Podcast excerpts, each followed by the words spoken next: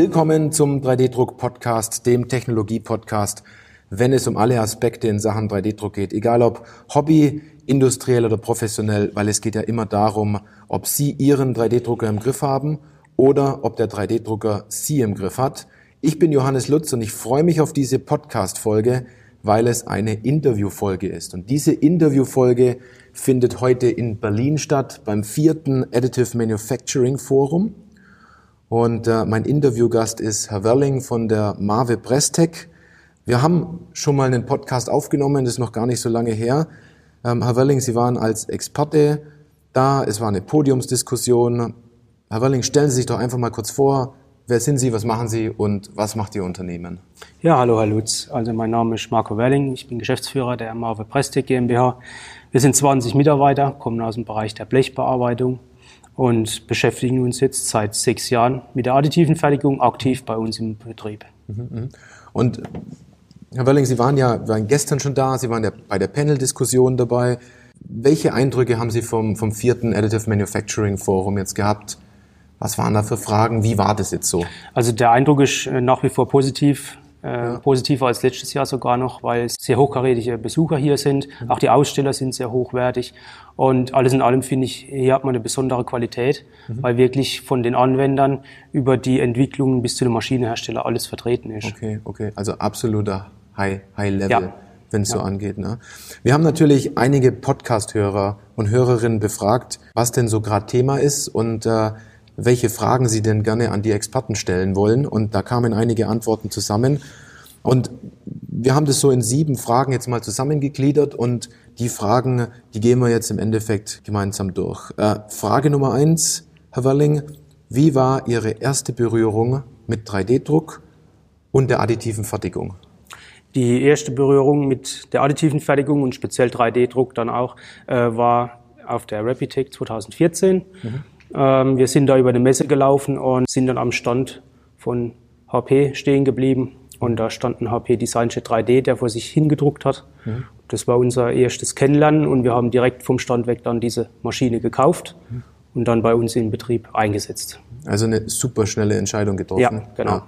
Ja, genau das, was viele nicht tun im Moment. okay, Frage Nummer zwei. Welche großen Herausforderungen haben Unternehmen aus Ihrer Sicht, sagen wir mal so im täglichen Alltag, die mit 3D-Druck oder der additiven Fertigung jetzt beginnen wollen?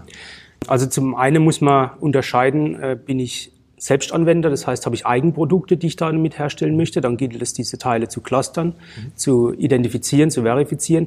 Oder möchte ich Dienstleister sein in dem Bereich? Und in dem Bereich muss ich ausloten, welches Kundenklientel habe ich? Kann ich bei meinem Kundenklientel diese Technologie anbringen? Oder setze ich die Technologie, so wie wir es tun, bei uns im Haus ein?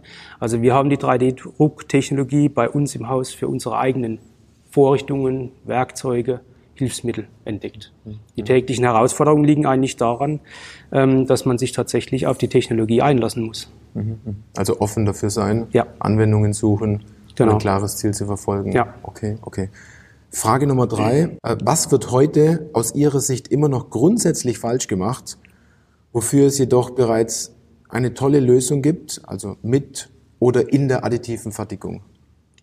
Also grundsätzlich falsch gemacht wird, glaube ich, nichts. Ähm, das ist sehr anwendungsspezifisch jetzt zu sehen. Mhm. Ähm, was ich aber immer wieder sehe, ist, dass Teile unter klassischen Fertigungsmethoden konstruiert und ausgedacht werden und dann versucht wird, diese Teile mit Biegen und Brechen in den 3D-Druck zu bringen. Mhm. Das heißt, äh, die Einbeziehung der 3D-Druckerei wird viel zu spät in Betracht gezogen. Mhm, mhm, also die Denkweise fehlt am Anfang. Die Denkweise fehlt. Ja, ja, okay, okay, den Switch zu machen von konventioneller Denkweise in die additive Denkweise. Genau, also direkt dann, wenn ich ein Teil, ein neues Teil entwickle, direkt die 3D-Druckerei mit einzubeziehen. Mhm.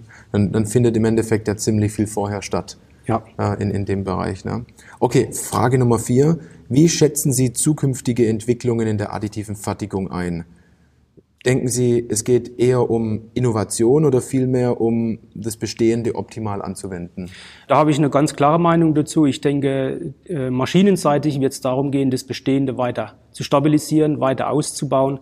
Aber es wird in den kommenden Jahren mit Sicherheit sehr viele Innovationen geben, die aus dem 3D-Druckbereich heraus resultieren, beziehungsweise die ohne die additive Fertigung nicht möglich gewesen wären. Also geht es auch darum, ganz klar eine Grundlage zu schaffen mit der Maschine, aber ja. dann in der Anwendung ein Stück weiter zu denken. Genau. Okay. Das heißt, die Intelligenz liegt weniger dann in der Maschine, sondern wirklich in dem zu bauenden Teil. Mhm, mhm. Okay. Frage Nummer fünf. Was sind Ihre drei wichtigsten Tipps an unsere Hörerinnen und Hörer hinsichtlich ihrer Zielgruppe zum Thema 3D-Druck? Also zum einen nicht aufgeben, mhm. wenn man mal damit begonnen hat, dranbleiben.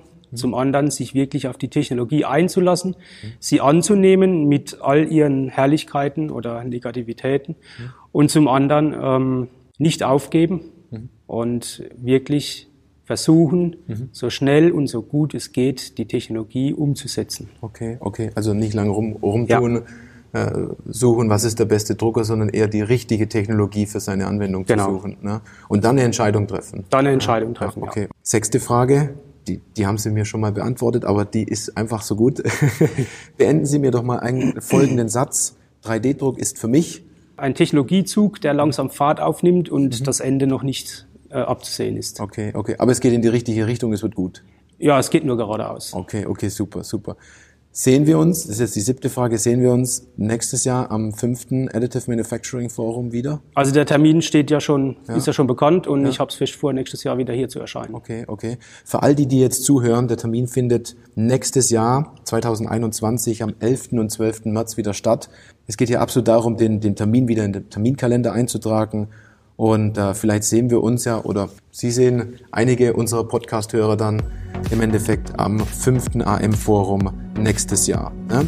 Wenn Ihnen diese Podcast-Folge jetzt gefallen hat, dann teilen Sie doch diese ganz einfach mit einem guten Freund oder mit einem Kollegen. Und in diesem Sinne, bis zur nächsten Podcast-Folge.